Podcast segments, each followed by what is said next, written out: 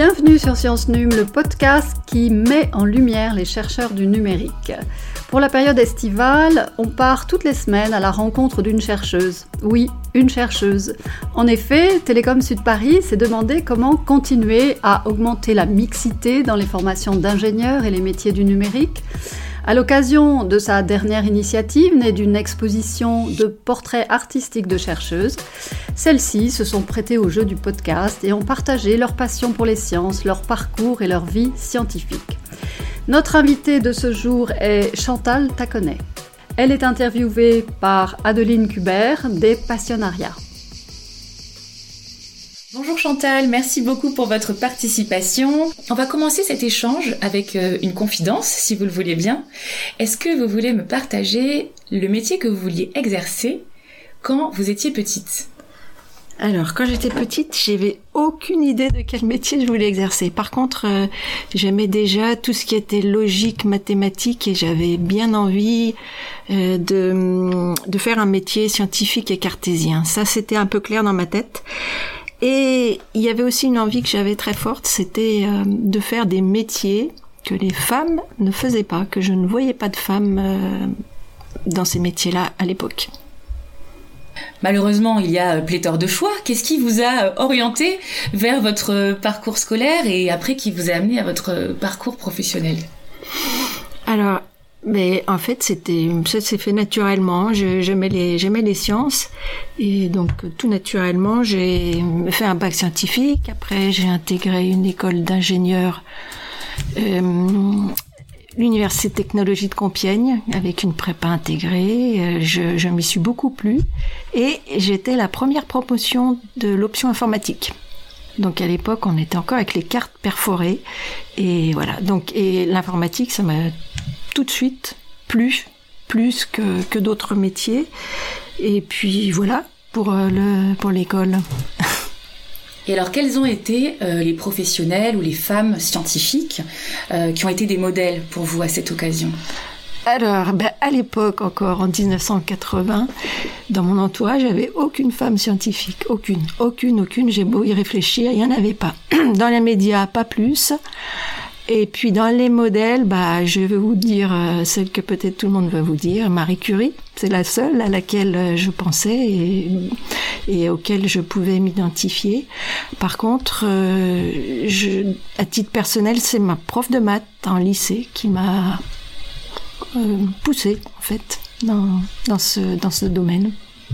Et alors, quels ont été ensuite les autres euh, jalons, les différentes étapes de votre parcours scolaire et ensuite euh, professionnel jusqu'au métier que vous exercez aujourd'hui? Donc, alors, juste après l'école d'ingénieur, j'ai été euh, développeuse dans une société qui faisait du logiciel, alors pour les sous-marins.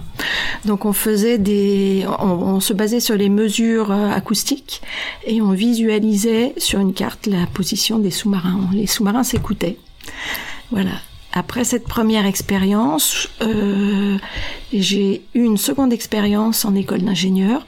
Et là, j'avais un métier qui me plaisait encore plus parce que je continuais à apprendre et, en plus je transmettais. Donc c'est ces deux facettes-là qui m'ont beaucoup, beaucoup, beaucoup plu.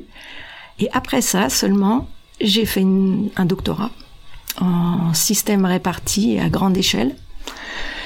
Et je dois dire que c'est à cette période-là que, que qu'est né le, le web, hein, parce que et qui a remplacé les, le minitel.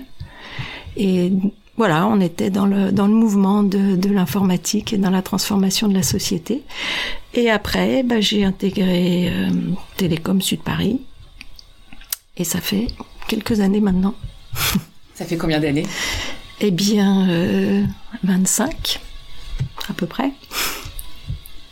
C'est intéressant cette période que vous mentionnez euh, de transformation. Comment vous avez vécu ça, vous, en tant que professionnel euh, dans le secteur, mais aussi en tant que, en tant que femme, en tant que citoyenne, euh, vivre cette mutation? Ah oui, oui, c'était, c'était vraiment une partie des choses très intéressantes. Donc, on a parlé du, de l'arrivée du web, mais aussi l'arrivée des smartphones et la, la, transformation que ça a eu dans nos sociétés. En, en bon, en moins bon, mais voilà, c'était c'était participer à ça, oui. J'aimais beaucoup ça. Mm. Et alors aujourd'hui, quels sont vos principaux domaines scientifiques et hum, pourquoi ils vous ont attiré? Donc, alors il y a informatique, euh, système réparti, génie logiciel. Et donc euh, j'ai aimé le côté euh, logique implacable de l'informatique. Ça c'était la base. Après, j'aime parce que j'ai un côté artistique, j'aime la beauté des algorithmes, la beauté des modélisations qu'on peut faire. Et, et puis ensuite, la troisième chose, c'est qu'effectivement, on participe à des transformations de société.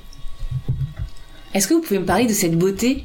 C'est très, c'est très intéressant ce mot que vous utilisez effectivement. Euh, euh, qu'on a rarement l'occasion d'entendre euh, dans le domaine scientifique, mais mais c'est pas la première fois non plus qu'on l'entend. En tout cas, quelle est votre vision justement de cette beauté que vous évoquez des algorithmes par exemple ou, de ce que vous venez de nous, présenter? Alors un, un algorithme qui est bien fait, il est simple, efficace et, ça lui donne sa beauté. Je ne sais pas comment le dire autrement. Mais beauté dans le sens esthétique, beauté dans le sens euh, presque philosophique, pureté. Ouais, pureté, Ok, ok. De la poésie, donc même euh, avec des algorithmes, c'est magnifique d'être euh, chez Télécom Site Paris aujourd'hui. Qu'est-ce que vous préférez aujourd'hui dans votre métier? Qu'est-ce qui vous met en joie le matin, le lundi, quand vous savez que vous allez commencer votre semaine? Non, en fait, le matin, je sais pas, mais en tous les cas, avec recul, euh, c'est un métier extrêmement varié. Et donc, euh, avec des multiples facettes, et donc on ne s'ennuie jamais. Euh, j'aime beaucoup de facettes de ce métier. J'aime le fait de travailler avec des jeunes en devenir et de les accompagner. Et puis on revient au mot relié. J'aime le fait dans les recherches de, de participer euh, modestement à la transformation de la société, mais en ayant une vision quand même éthique. J'aime le fait qu'on on soit avec des étudiants de plusieurs nationalités, c'est super super riche. Vous évoquiez le manque de modèles euh, avant de vous lancer dans votre parcours euh, scolaire et professionnel. Aujourd'hui, euh, si vous aviez une jeune femme devant vous qui souhaitait devenir ingénieure, quel conseil vous lui donneriez? Ok, j'ai pas trop de conseils à lui donner parce qu'elle va trouver les, ressources en elle, mais ce, que je pense vraiment, c'est que métier d'ingénieur, de ce que j'en vois, il y a énormément de possibilités et donc c'est sûr que si elle y croit, elle va trouver sa place. Et, et, et en plus, on a besoin de scientifiques pour comprendre notre monde super complexe et donc on a vraiment, vraiment besoin d'elles. Si vous aviez un blason, que représenterait-il Et surtout, quelle en serait la devise? Alors, donc, un blason, euh, c'est pas facile comme question. Alors, moi, je mettrais le monde. Donc, je mettrais un monde très très coloré parce que pour qu'il soit très très beau. Et ça, ça représente euh, la, la, la, multiculturalité et ça représente aussi la planète auquel il faut faire très très attention dans les années qui viennent. Et ma devise, eh ben en fait, elle est, elle est, c'est une devise que j'ai mis sur ma thèse et hum, c'est une phrase qu'on a mis dans la bouche de Marie Curie et qui est dans la vie, rien n'est à craindre et tout est à comprendre. Et, je trouve que c'est pas mal. C'est même euh, extrêmement inspirant. Pour le coup, merci beaucoup Chantal pour votre partage. Merci pour votre écoute. J'espère que la découverte de ce portrait sonore vous a plu. Il est issu de l'exposition La preuve par l'exemple de l'artiste Laura Bonnefou, produite par l'agence artistique Artwork in Promesse.